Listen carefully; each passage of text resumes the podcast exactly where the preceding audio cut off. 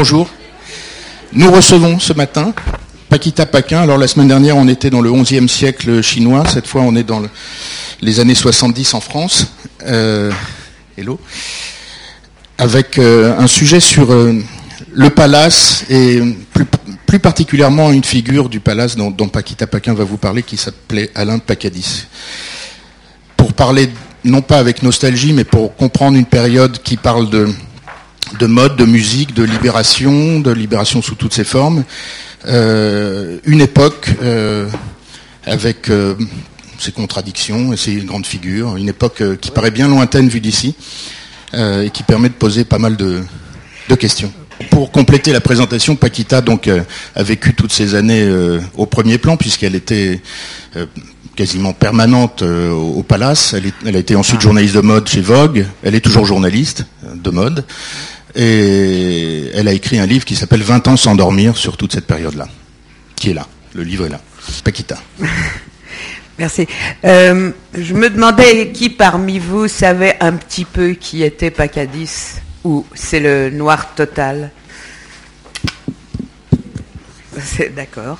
Donc, bah, bah, il se trouve que par hasard, Alain Pacadis, qui était critique de rock, disons, journaliste, est principalement critique de rock, mais je crois qu'il a abordé à peu près tous les sujets dans sa vie.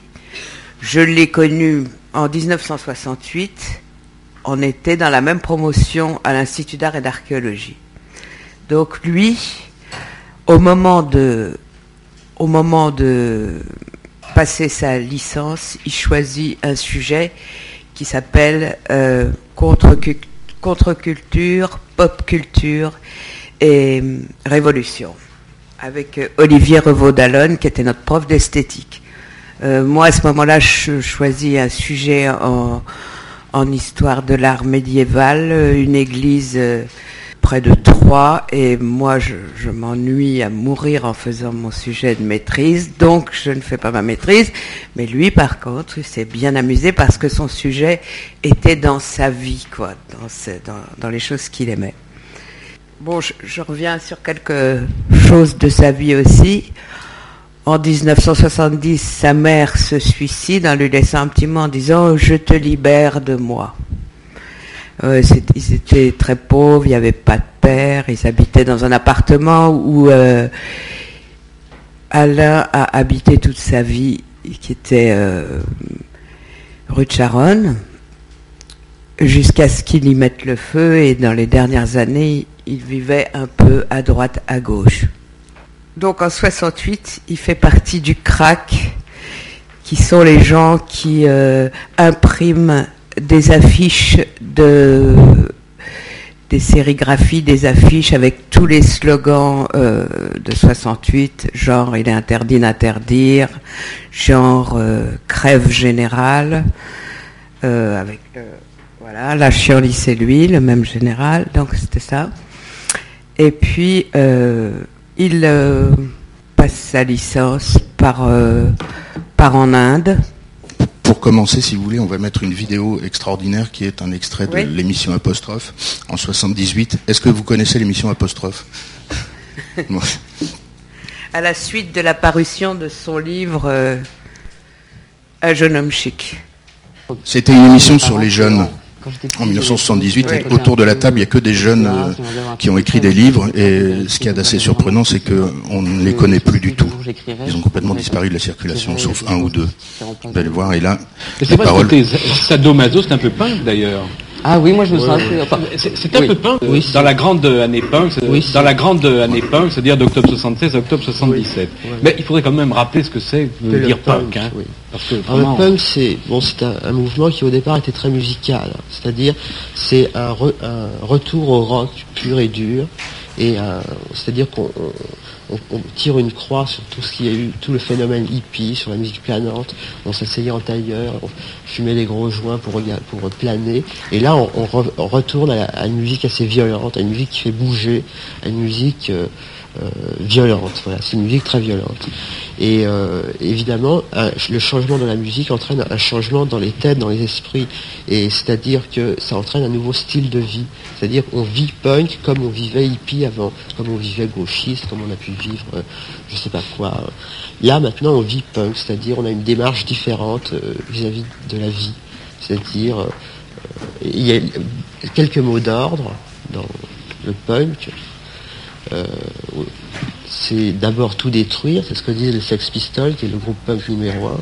Ils disent nous on veut tout détruire, nous sommes des anarchistes, nous sommes des antéchristes, nous sommes. Euh, Vous dites la punkitude. la punkitude, la punkitude est, synonyme de rébellion, d'aliénation, d'angoisse et de frustration, de confusion, de pessimisme, de violence et de mort. Ouais, voilà.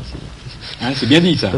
Et vous ajoutez la page 47, vous parlez d'un film de Pasolini et vous dites euh, euh, bah, que ce film a tous les du mouvement punk tous les attributs, à savoir l'âme de rasoir, bracelet clouté, tourne autour du sadomasochisme. Oui. Il, y a, du sadomasochisme dans le mouvement Oui, c'est-à-dire dans les vêtements punk, il y a euh, un désir d'apporter des clous, des colliers de chiens, tout, tout ce qui était, euh, des chaînes. À Londres, le mouvement de la caméra est superbe. Euh, la fille tient le mec avec une chaîne par le cou, les gens sont attachés partout. C'est un peu débile, non? C'est pas spécialement débile, c'est une. En plus, bon, il y a des sangles entre les jambes, c'est-à-dire qu'on peut plus marcher. Ah bon Ça, c'était création Viviane Westwood et Malcolm McLaren dans leur boutique. Il y, a, des croix aussi, des croix gammées aussi. Croix gammées, oui. Les punks adorent les croix gammées. Mais vous racontez d'ailleurs dans votre livre qu'un jour vous êtes allé au conseil de rédaction du journal Libération ben oui, et Pierre Goldman vous a arraché une croix. Oui, oui, il me l'a rendue quand même. Mais il n'avait pas compris que finalement, bon, les punks ont beaucoup d'admiration pour le Troisième Reich, pour le nazisme, mais au fond, ça rejoint l'anarchie. Les extrêmes se rejoignent tout le temps. L'anarchisme, le nazisme, c'est à peu près pareil. Je sais pas si vous imaginez quelqu'un dire ça à la télé aujourd'hui. ça paraît c'est quand même drôle d'époque. Oui, enfin, c'était des éléments de décor. Ça, c'est Juste, il y a plein, il y a déjà plein de contradictions là-dedans. Il a l'air, il veut donner l'air d'être méchant alors qu'il est très gentil. Euh, il veut donner l'air euh, d'être complètement destroy alors qu'on voit que c'est un enfant de bonne famille. C'est toutes les contradictions du punk. Est-ce qu'il est punk? Et, le rapport de en 78, le punk, c'est c'est lui? Non, le punk, c'est quelque chose qu'il a pressenti. Oui, c'est quelque chose qu'il a pressenti déjà depuis. Euh, depuis 73 avec euh, une personne qui s'appelle Elodie Loten et quelques groupes comme ça, parmi lesquels, euh, parmi lesquels justement euh, ou et il a pressenti ça et quand arrive l'époque de ce livre 77, c'est la jubilation parce que tout ce qu'il a pressenti est en train d'arriver. mais lui, ce qui a été destroy, c'est la fin de sa vie. Ce qui est exactement comme tous les, badges euh, fascistes, les épingles à nourrice et les lames de rasoir étaient de la provocation. Euh, les choses étaient faites aussi par provocation. Pourquoi tout, euh, dans ces années-là, précisément 77-78, il se passe plein de choses qui vont dans ce sens-là. Il y a le film Le Portier de nuit, qui est une espèce d'esthétisation très contestable par ailleurs de, du nazisme, de l'érotisme, tout. On voit bien que le, discours, c'est euh, c'est le, le, destroy complet, dix ans après mai 68. Et pourquoi donc en, en 78, pourquoi ces, ces, ces, boîtes de nuit s'ouvrent euh, tout, tout, Moi, j'ai une espèce de réflexion comme ça personnelle sur une évolution. 68 n'a pas donné grand-chose en à part euh, ce qui s'est passé en 71 et 72, qui est une libération des mœurs avec le Front homosexuel d'action révolutionnaire et le MLF et euh, le mouvement de libération des femmes. Et cette libération des mœurs a donné euh, l'espèce d'éclat qu'il y a eu, justement, qui a commencé en 78 avec l'ouverture de toutes ces boîtes de nuit, la main bleue, le palace, les bains-douches, où où là tout d'un coup euh, l'important c'était euh, l'hédonisme, paraître, s'amuser et euh, il n'y avait plus vraiment de, de vraies causes révolutionnaires. Mais les punks, c'était autre chose. Parce que le palace, c'est quand même l'univers du disco, le glitter. Et justement, dans certains groupes punk, le glitter, comme euh, les New York Dolls par exemple, il y avait deux choses qui arrivaient. C'était les travestis. Et Pacadis a vécu longtemps avec un travesti qui s'appelait Dina, qui était euh, très médicamenté, donc il faisait des choses complètement destroy tout le temps. Donc les New York Dolls, des garçons avec les grandes euh, plateformes shoes, euh, du rouge à lèvres, les cheveux très crépés, habillés avec des paillettes et des choses comme ça. Et quand ce groupe est arrivé à Paris, 77, 78, ça a été, euh, enfin, nous étions des groupies totales de ce groupe. Euh, Pacadis était à toutes leurs émissions. On les, a suivis trois jours à Paris. Serge Kruger a fait une fête dans son appartement pour eux. C'était un espèce de à Paris qui, a permis de cristalliser quelque chose qui avait à voir avec le rock, le glitter et, euh, et le destroy aussi. Bernard Pivot voit bien l'ambivalence entre le dandisme et le, et le punk. Enfin, il le pressent en tout cas. ce qu'il y a d'étrange dans, dans, cet univers du palace, c'est qu'on y croise aussi bien Yves Saint-Laurent que, que toute la, euh, l'avant-garde la, plus... Euh, enfin, Yves Saint-Laurent est encore peut-être d'avant-garde en 78, mais... Il n'y a pas de contradiction, parce que euh, tout le monde vient s'amuser, tout le monde prend un peu euh, des drogues et à peu près les mêmes, euh, que ce soit euh, cocaïne, héroïne. Et au début, les punks, les musiciens, c'était plutôt du captagon, des comment des speed, quoi, des voilà. Et donc les couturiers aussi, ils viennent au palais, pas Karl Lagerfeld, je pense pas, mais Yves Saint Laurent. J'ai quelques images qui viennent du palace là, vous allez voir. Est-ce que vous reconnaissez la personne à droite? Oui. Non, je parle à la jeune génération parce que la barbe était.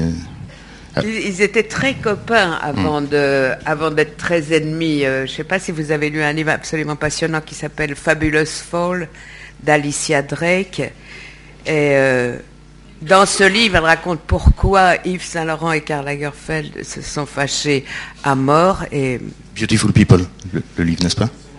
Beautiful Fall en, anglais. En français. Ah oui, d'accord, pardon, pardon. Et euh, comment? Donc euh, l'ami amant, je ne sais pas, de Karl Lagerfeld euh, est devenu l'amant de Yves Saint Laurent et il s'appelle Jacques de Bachère. Mais tout ça, Pacadis parle de de Bachère, ils étaient très amis pas très amis, mais je veux dire, c'est des gens qui se fréquentaient, qui. Euh... Bon, Pacadis, il était tellement destroy, il se lavait tellement peu que des fois, il était un peu repoussant et euh, on n'avait pas tellement envie de le fréquenter, mais en même temps, euh, le dernier euh, comment, mouvement avait produit, donc le, mouvement punk avait produit un couple de chanteurs enfin, de musiciens qui s'appelaient les Stinky Toys, donc Elie Medeiros et Jacques No. Et les Stinky Toys, on avait trouvé pour le mariage de Loulou de la Falaise et Tadek Klosowski, quand même, euh, que c'était le groupe top, le must à avoir pour jouer pendant le mariage. Donc vous voyez, il y avait quand même une ils trouvaient que c'était, euh, oui, c'était branché, c'était être en, relation avec leur époque que de fréquenter ces gens-là. Il y avait Edwige, la reine des punks, ben voilà, et Toys. Si on a le temps tout à l'heure, on fera passer une petite bande son. Ah ouais, c'est mm. super. Et alors, voilà, si vous voulez bien commenter quelques photos. voilà, donc là, voilà, voilà Tadej Klosowski à, droite. Voilà. Et... Si vous pouvez dire qui, qui c'est. Alors, Tadej Klosowski, c'est le fils de Balthus.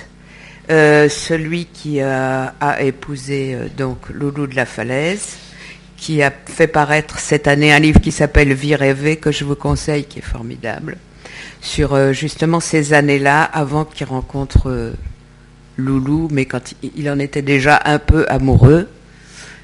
Bon, il y a beaucoup de gens qui ont dit que c'était un mariage arrangé par Pierre Berger, mais ça, on ne sait pas.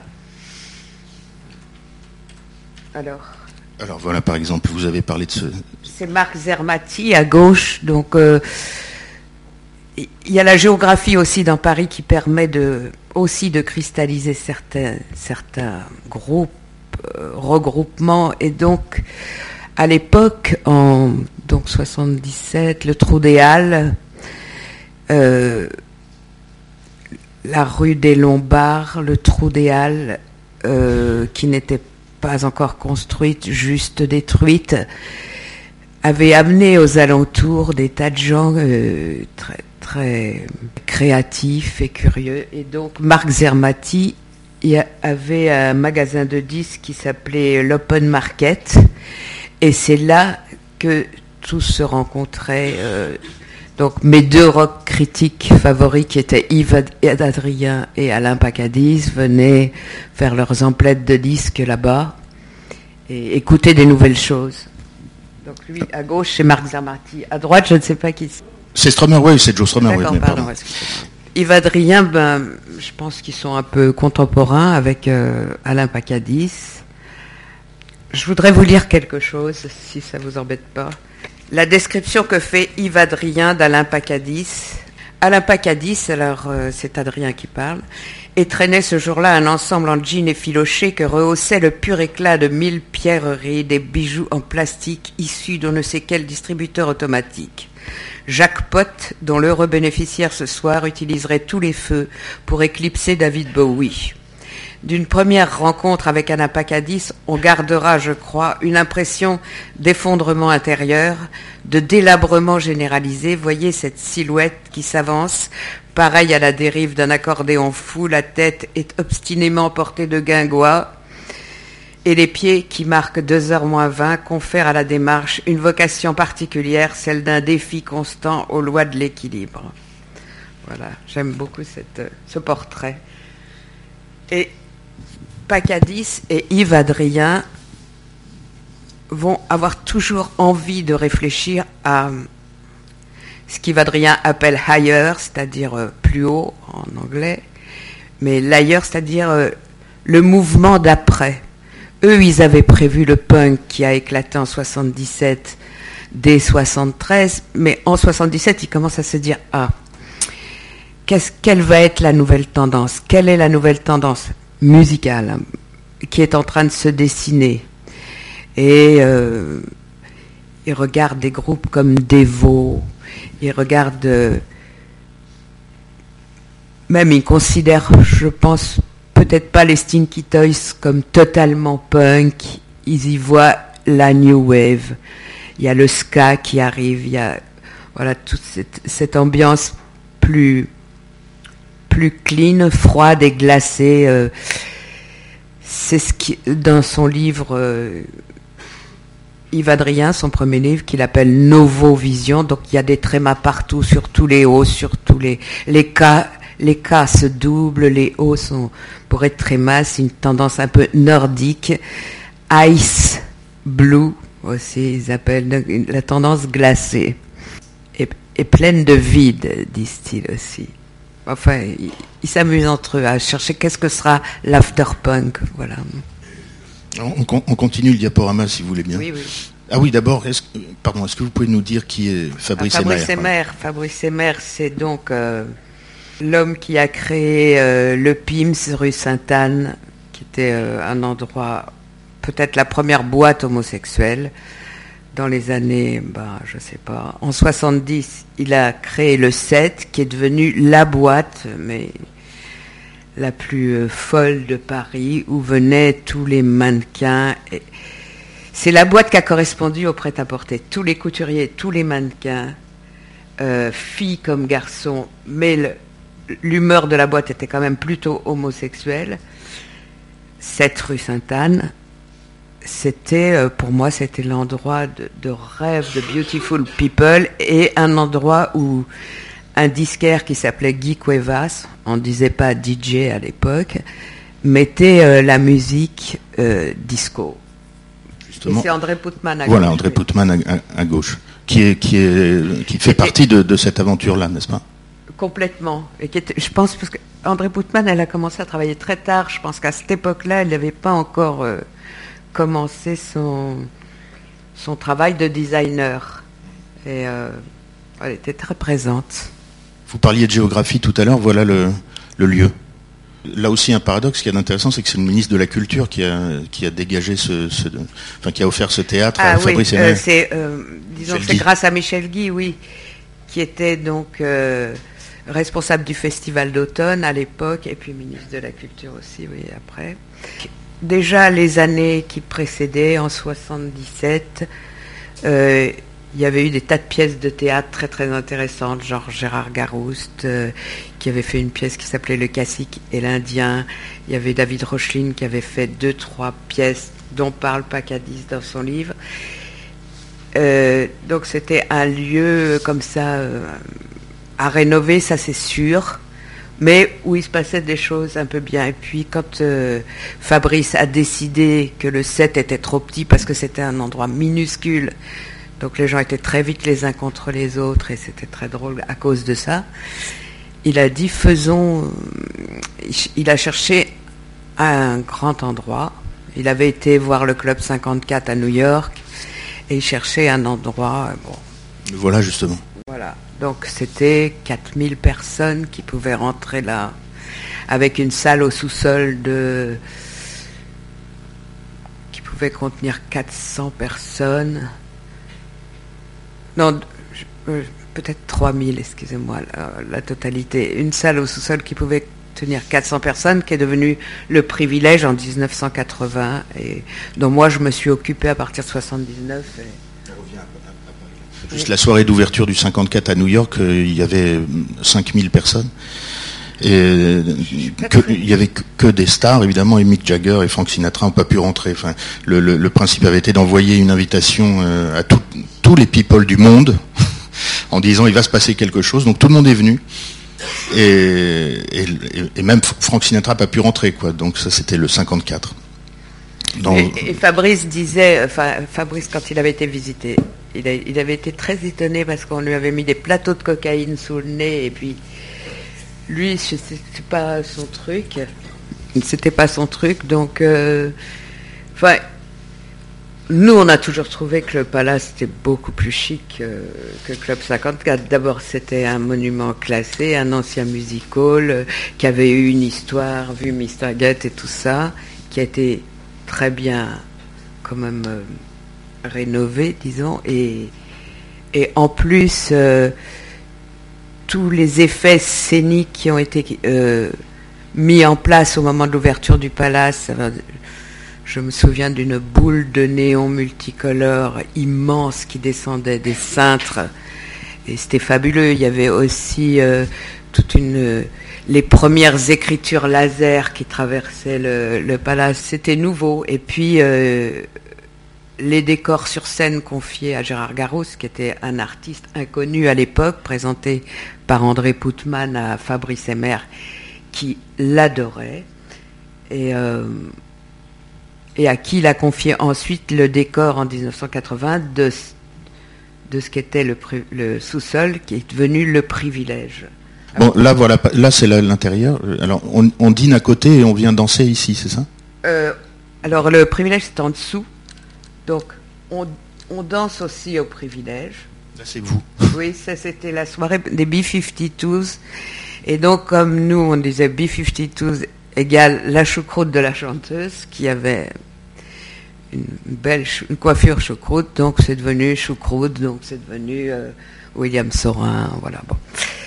J'ai pas de photo du privilège, mais j'ai quelques photos de, vous. Votre, votre rôle, euh, c'était?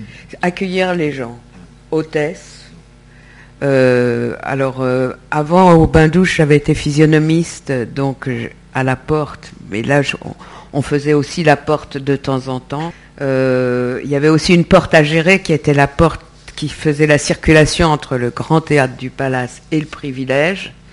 Parce que le privilège, c'était, comme son nom l'indique, censé ne pas être ouvert à tout le monde. Mais euh, Fabrice Emmer avait dans l'idée que le mélange était très important et donc qu'il fallait quand même laisser le passage, un certain passage, euh, pour euh, ne serait-ce que les gens qui avaient été dragués des petits loupards dans la salle de théâtre puisse redescendre avec au, privilège. Et alors là, à la porte, c'était dire non, t'es pas obligé de venir avec toute ta bande, tu peux venir tout seul ou des trucs comme ça. Sur, l'importance de ce métier de physionomiste, si vous m'autorisez une petite parenthèse, parmi les choses importantes que j'ai apprises ici, c'était Sidney Toledano un jour qui a expliqué comment il avait recruté le patron du, du magasin Dior sur la 5e avenue. Je sais pas si vous il vous l'a raconté non quand il est non. Il a, il a mis très longtemps à trouver vraiment très longtemps, et il a fini par trouver une perle qui était un, patron de boîte de nuit ukrainien. Parce que le type savait absolument distinguer qui allait s'orienter vers tel ou tel type de vêtements.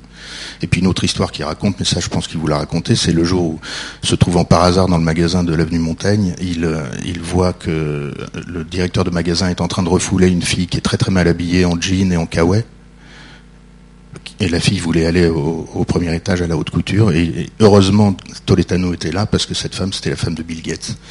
le ah directeur du magasin ne connaissait pas. Donc, le métier de physionomiste, c'est capital. et je voulais justement vous demander de nous parler de Génie Belair. Ah ben, Génie Belair, justement, c'est cette porte clé entre le privilège et le palace qu'elle contrôlait. Ah ben, Génie Belair, c'est une personne extraordinaire que moi j'ai connue au phare, donc Front homosexuel d'action révolutionnaire, mais il y a eu un groupe dissident qui s'est formé qui s'appelait les Gasolines, où il n'y avait que des hommes qui se sont plus ou moins tous transformés en femmes, pas pour toujours, mais euh, certains oui. Et euh, voilà, c'était les Gasolines. Donc euh, Jenny Belair, c'était aussi un être à part dans les Gasolines. Elle faisait aussi des shows dans une boîte qui s'appelait Le Nuage. très très drôle, beaucoup d'humour vous-même, vous avez commencé dans le striptease, n'est-ce pas, Paquita? Vous le racontez dans votre, dans votre livre. Non, mais vous le racontez dans votre livre. euh, on faisait, pendant qu'on faisait nos études, disons, pour gagner de l'argent de poche, on allait euh, dans les foires euh, le week-end, certains week-ends. Euh, on allait dans des foires, genre la foire de Lille ou Dourdan, la foire aux haricots. Et euh, c'était des, comment ça s'appelle? Des forains qui avaient une baraque de striptease. Et là, c'était euh, la brune, la blonde, la rousse. Et euh, il y avait. enfin, c'était très. plutôt Arletty dans les, dans, les dans les enfants du paradis. Venez voir la vérité. Oui, c'était peut-être un peu ça, oui, mais c'est des baraques un peu. Oh, c'était très drôle. On habitait dans des roulottes, on dormait avec les chiens dans les roulottes, des forains et tout. Et bon, bref. Donc Génie Belair, quand même, un livre existe sur Génie Belair. Oui. Voilà. Et comment s'appelle-t-il? Euh, Je ne me rappelle. Génie Belair, une créature. Voilà. Hmm. Par François Jonquet. Hmm. Euh, autre personne euh, importante? Edwige. Alors Edwige, surnommée la reine des punks, elle euh, est magnifique, athlétique, euh, mal dans sa peau, comme c'est pas possible. Euh, donc toujours un peu en train de pas vraiment se tailler les veines, mais se faire des des comment s'appelle? Voilà, exactement. Et puis en même temps, Helmut Newton, la, voix et la photographie, le loup de la falaise, la voix, euh, elle a envie de l'héberger. Euh, Saint-Laurent-la-Voix, il lui offre un smoking blanc. Et elle, quand le palace a ouvert en 78, c'est elle qui était donc euh, qui officiait à la porte, avec encadré de trois de trois hommes de main de trois grandes baraques et elle, elle était sublime comme ça. Alors elle, elle était aussi euh, physionomiste, très professionnelle. Elle savait qui était qui et qui renvoyait et qui laissait entrer. Voilà. Alors ça, c'est la soirée d'ouverture du Palace avec Grace Jones à euh, gauche. oui. Vous parliez du, glitter tout à l'heure. Et puis à droite, Guy Cuevas. Et au milieu, Paloma, Picasso, et son mari. Et son mari. Donc, euh, oui, il y, a une anecdote qui est amusante. Euh, à l'ouverture du palace, il y avait un concert de Grès Jaune qui n'est pas le concert que qu'ensuite Jean-Paul Goud a mis en scène, où il y a des sublimes images. À l'ouverture, ouverture du palace, elle était habillée comme l'as de pique parce qu'elle ne savait pas très bien s'habiller, Grace Jones. Et Yves Saint-Laurent, qui était dans les loges du palace, qui regardait ce concert et qui la connaissait parce que, comme mannequin, et il dit c'est pas possible, mais il y a des trucs à faire, c'est pas possible. Et à l'entracte, il va dans les coulisses du palace euh, voir euh, Grace Jones. Il enlève son son écharpe et il lui met en ceinture. Enfin, tout d'un coup, elle était absolument divine par l'opération Yves Saint-Laurent des coulisses, voilà. Guy Cuevas, donc vous en avez dit un mot Oui, alors Guy Cuevas arrive de Cuba euh, et c'était le grand disquaire du set et du Palace. Euh, lui, il était, navré d'avoir à aller au Palace parce que le set était beaucoup plus chic, mais euh, il avait le génie de, sentir la salle quand il mettait ses disques, c'est-à-dire les gens dansaient, mais l'espèce de transe commune que, peut être la danse dans une boîte de nuit, lui, il savait gérer ça d'une façon euh, sublime. Il arrivait même à mettre du Wagner. Euh, entre deux, je ne sais pas, Diana Ross ou je sais pas quoi, et, euh, lui aussi, il avait son petit quart d'heure. Euh. il vit toujours? Ah, mais euh, il est très, il est aveugle maintenant. Il vit un peu retiré à, à Thiers. Ah, parfois, il vient à Paris, mais il faut des gens qui l'accompagnent. Voilà. Et Paloma Picasso, qu'on voit dans plein de photos de, des soirées du Palace, son, son lien avec cette histoire? Le, son mari, Raphaël, euh, je ne me rappelle plus son nom, euh, et, la, et Alain Copain de son mari euh, avait fait, faisait des pièces de théâtre un peu expérimentales dans lesquelles elle avait joué. puis c'était la copine de Warhol. Warhol était souvent à Paris, etc. Warhol en train de dédicacer le t-shirt de Pacadis, c'est ça? Euh, d'ailleurs, il lui pose une question, Pacadis, dans, dans l'interview qu'il fait de Warhol, il lui dit euh, Mais quelle est la chose la plus étrange que vous ayez, euh, sur laquelle vous ayez signé? Et il a dit Un bébé. Alors en haut, il y a William Burroughs, il y a Alain Pacadis, William Burroughs et Edwige. Et, Leslie Winner. ah bon, pardon, je pensais que c'était. Qui était mannequin, mannequin androgyne de ces années-là. Et on connaît William Brooks, poète euh, d'avant-garde de la génération euh, Beat, euh, Kerouac, Ginsberg, tout ça. Enfin, c'est lui n'a pas le même âge, mais au fond, c'est une expérience comparable, cette génération-là. Ils n'ont pas le même âge, mais ils ont la même drogue, c'est l'héroïne. Et, en bas, donc, il y a toujours Pacadis avec cette, ce visage, on peut dire cette tronche. Oui. Et alors, Elisabeth Tailleur, enfin, c'est une amie qui euh, avait pour euh, rôle de, comme elle était suffisamment maternelle avec lui, il allait se laver chez elle. Enfin, il allait chez elle et elle le faisait se laver. Voilà, parce que Pacadis n'aimait pas l'eau, comme beaucoup de junkies.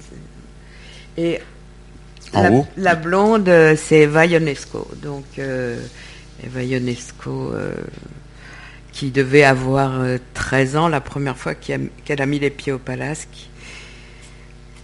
je me souviens qu'il fallait une autorisation de sa mère, ce qui était assez difficile à obtenir. Et euh, voilà, grande amie de, Christian Louboutin, qui avait le même âge. Ils étaient dans le même lycée, dans le 12e. Et voilà, un groupe d'amis. Je vous encourage à lire le livre de Paquita. Les passages sur euh, Eva font vraiment comprendre qu'il s'agit d'une autre époque. Et, je ne me rappelle plus du tout. Ben, lisez le livre. Donc, euh, Pacadis vu de dos et Yves, Adrien. dont vous avez parlé tout à l'heure. Ça, c'est Serge Kruger. Alors, Serge Kruger, euh, après, il a ouvert beaucoup de boîtes de nuit. Enfin, il s'est occupé de plusieurs boîtes de nuit, mais à l'époque, euh, lui aussi mettait une musique géniale. Et il y avait une boîte qui avait été euh, le premier endroit décoré par Philippe Stark qui s'appelait La Main Bleue. C'était en 77 ou 18 qu'elle s'est ouverte. Et euh, tout était noir. Et c'était une boîte qui était fréquentée par des sapeurs africains qui étaient habillés d'une façon absolument géniale avec des costumes euh, très décorés, très travaillés, très colorés. Et une bande de, punk et voilà, c'était très drôle comme mélange. Et c'est là que Karl Lagerfeld a donné en 77 sa fameuse soirée qui s'appelait Moratoire Noir.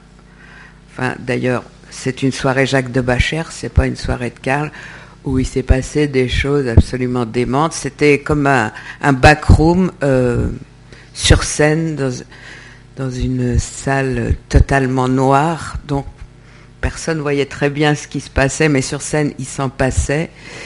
Et euh, par contre, les photos euh, au flash euh, qui sont sorties le lendemain étaient terrifiantes, quoi, parce que les gens s'imaginaient pas que dans une boîte de nuit de Montreuil, la mairie de Montreuil a été prise à partie. Comment il peut se passer ça la nuit dans une boîte à Montreuil? C'est également décrit dans votre livre, auquel je renvoie. Et c'est Philippe Morillon. Alors Philippe Morillon à, droite. Oui, et, Warhol. Donc euh, euh, quand euh, quand enfin Philippe Morillon était photographe photographe et peintre, et peintre hyper réaliste. surtout, il avait un appartement au 127 boulevard Sébastopol où tout le monde a habité qui était un espèce de grand appartement haussmanien où, où les gens se retrouvaient, que ce soit des gens de la mode, que ce soit par exemple Warhol ou, ou Pacadis. Yves Adrien habitait là, moi j'ai habité là un moment. Enfin, c'était un espèce de gros nœud comme ça. Et euh, donc, Warhol a proposé à Philippe Morillon d'être le photographe des nuits parisiennes pour interview. Donc, euh, qui lui a permis de sortir autant qu'Alain Pacadis. Alors, vous avez, voilà, si vous pouvez dire un mot de Loulou de la Falaise de Betty Catrou. Euh, voilà, Karl Lagerfeld, Anna Piaggi, Betty Catrou, la blonde, et Loulou de la Falaise. Et ça, c'est la soirée Magic City, cette soirée euh, qu'on dit du mariage de Loulou, euh, où tout le monde était costumé en ange ou en démon. Les costumes, c'est une soirée à cette époque-là, c'était une invitation qui tombait ou qui ne tombait pas. Et à ce moment-là, les huit jours qui précédaient consistaient à obtenir cette invitation. Euh, et, et, à se préparer le costume. Des fois même le costume était prêt avant que l'invitation ne soit arrivée. Et à préparer des costumes mais des costumes, mais quel boulot, quoi. C'était un investissement total, autant pour euh, les gens de la mode, donc qui, euh, enfin, je sais pas, c'était atelier chez Karl, atelier chez Kenzo, donc eux se préparaient, se costumaient, et il y avait les pauvres gens, ceux qui se louaient des costumes, c'était triste au possible. Et il y avait les désargentés et mes grands fréquenteurs de puces, des puces, qui étaient un peu la bande que je fréquentais, qui avait aussi des créations absolument phénoménales. Et à cette soirée, euh, donc Angers Démon, moi j'étais en sorcière vaudou, donc euh, le costume c'était assez facile. C'était euh, un truc un peu créole comme ça. Et, euh, mais mon accessoire en or, c'était une vraie poule, donc à, sacrifier, et qui est une poule qui, donc, c'est très difficile de garder une poule dans une soirée. Donc je l'ai mis très vite au vestiaire. Ensuite, j'ai voulu la reprendre pour refaire un peu d'effet et quand j'ai approché du vestiaire, j'ai senti une odeur de poulailler. Pas possible, j'ai jamais osé venir la récupérer avant 4 heures du matin. Et à 4 heures du matin, je suis repartie avec la poule. Ensuite, il y a eu un petit déjeuner. La poule a été. Euh, enfin bref. à la fin, elle était surnommée Saint-Laurent parce que c'était la fête Saint-Laurent, voilà. Tout, le monde, tout le monde sait qui est Betty Catrou et Loulou de la Falaise. enfin, il y a peut-être des gens qui ne savent pas. Peut-être si vous pouvez dire un mot. Donc, euh, Betty et Loulou étaient les, comment les égéries de Saint-Laurent. Euh, Betty travaillait pas.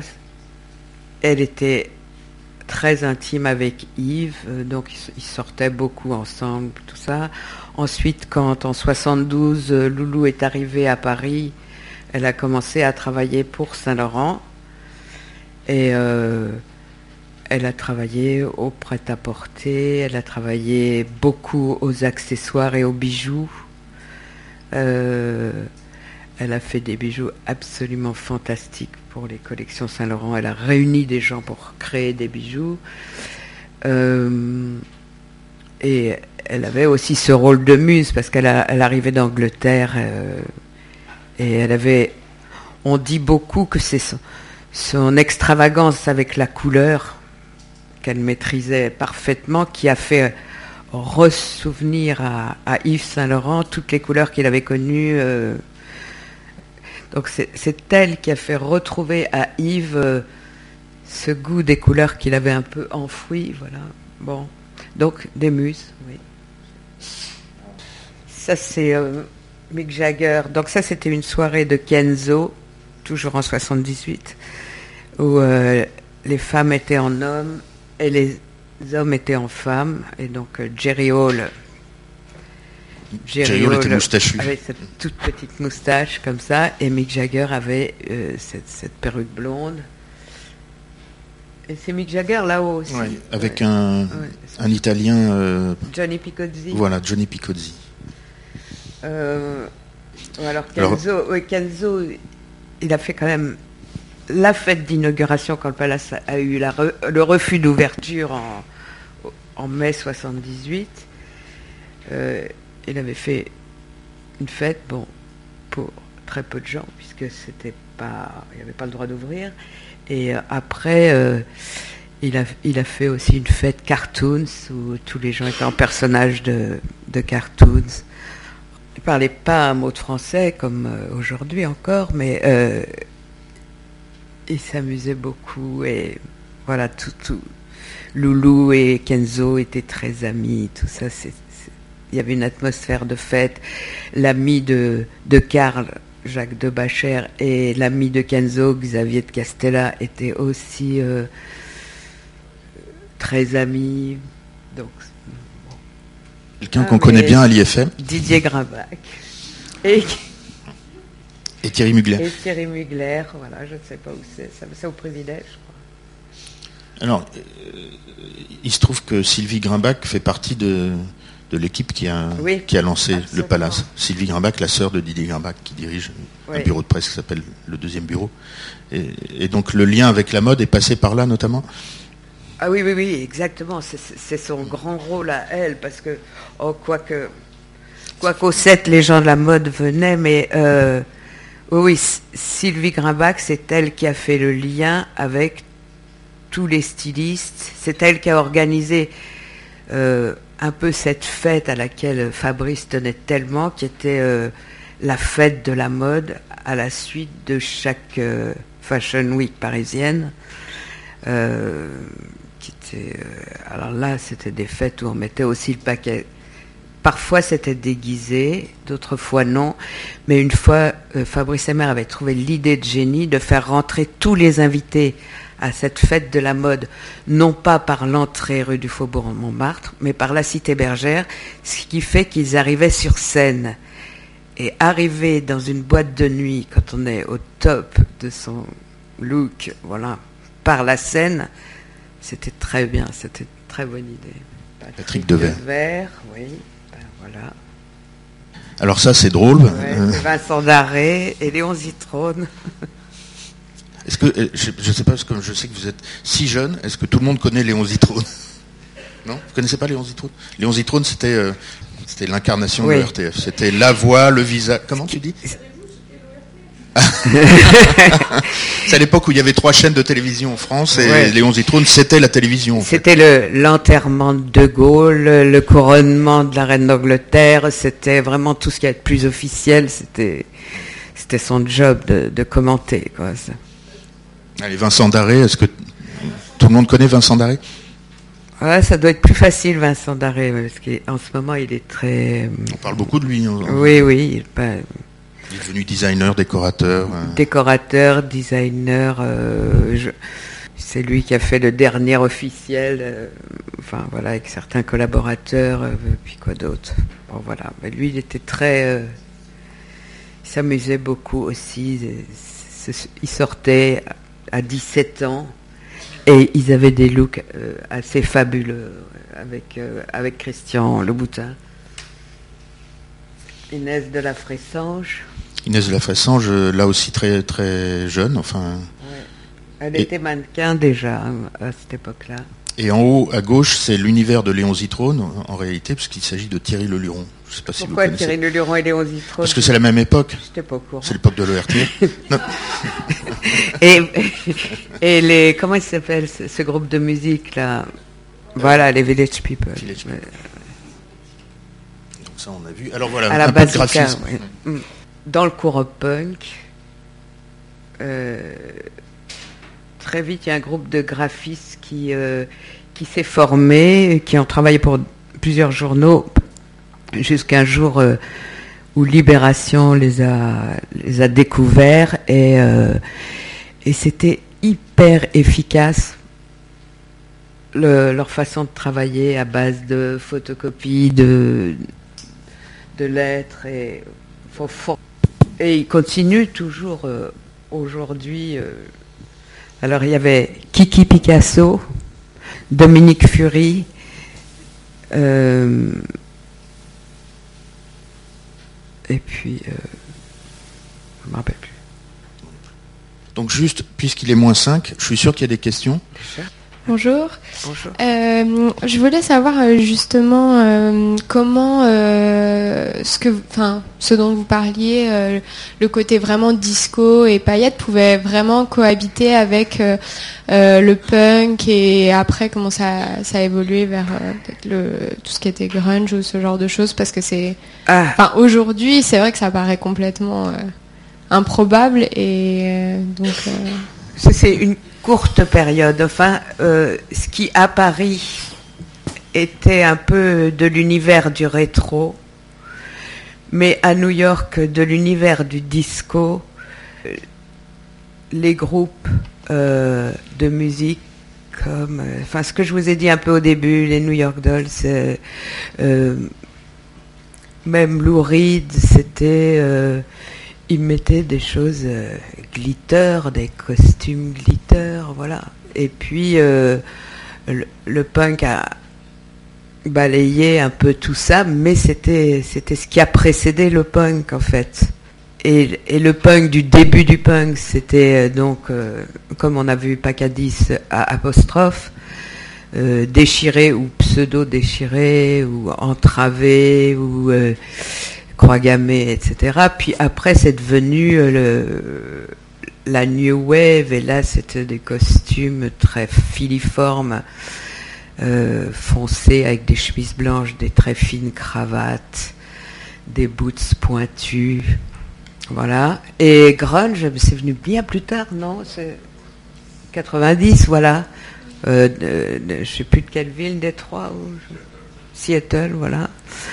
Et ben là, c'est euh, la, collection euh, actuelle de d'Eddie Slimane, je pense, non, ou celle d'avant, je ne sais plus. Enfin, c'est point de vue look, vous savez à quoi ça correspondait, le, la chemise de bûcheron euh, à carreaux, et gros pull et tout ça. Est-ce que pour vous, c'est une période complètement révolue? Vous trouvez qu'il n'y a, plus rien qui ressemble à ça dans les nuits parisiennes ou ailleurs? Ah ouais, non, non. Vous ne pouvez pas m'entraîner sur ce terrain parce que déjà, je ne sors pas euh, comme je sortais. C'était la période de mes 20 ans, donc j'imagine que quand on a 20 ans, même vous, euh, c'est le début de quelque chose. Donc, Je dis pas que c'était mieux avant, ou si c'était mieux avant, c'est uniquement parce qu'on a 20 ans. Mais c'est vrai qu'il se passe peut-être pas euh, des choses aussi euh, électrisantes en ce moment. Je ne sais pas. C'est vous qui pouvez le dire peut-être. Wanderlust ou je ne sais pas. Est-ce qu'il y a des interventions, des souvenirs, des...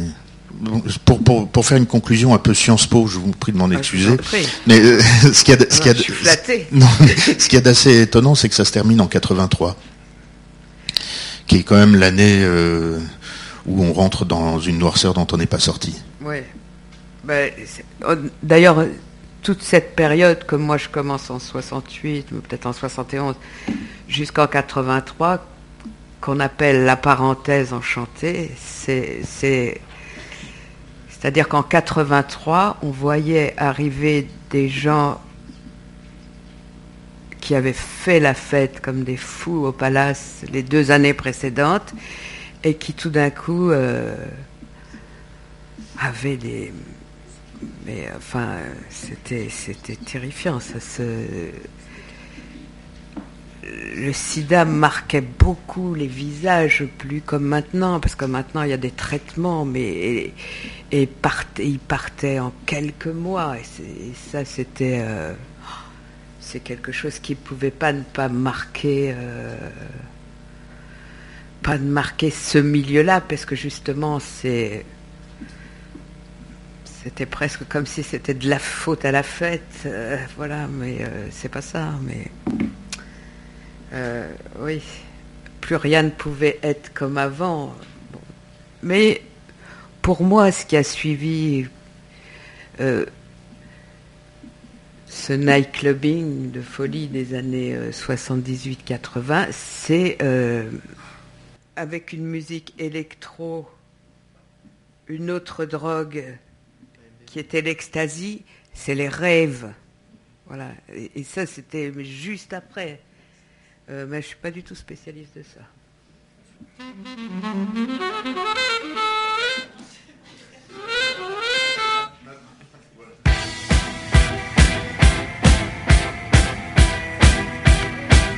Faudrait mettre ça très fort,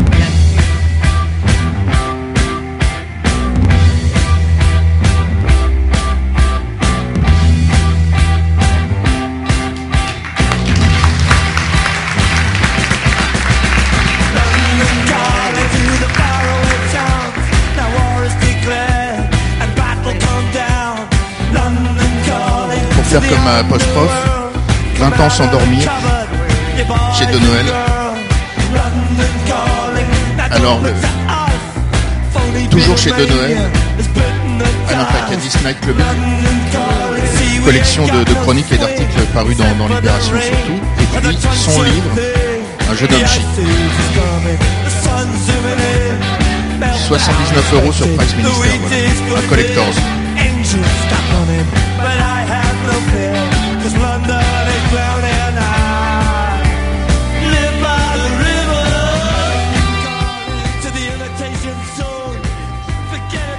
Je sais pas, euh, Daniel Garcia, Les années Palace euh, chez Flammarion. Oui, et il y en a un autre aussi. Un livre, un beau livre. Euh, ah oui, ah, une bio d'Alain Pacadis ou itinéraire d'un dandy punk par Alexis Bernier et François Buot aux éditions Le Mot et le Reste. Et puis vous avez apporté ce livre qui est sans doute aussi euh, un collector. Les photos de Philippe Morillon, Une dernière danse, 1970-1980, journal d'une décennie, édition Z, préface Karl Lagerfeld.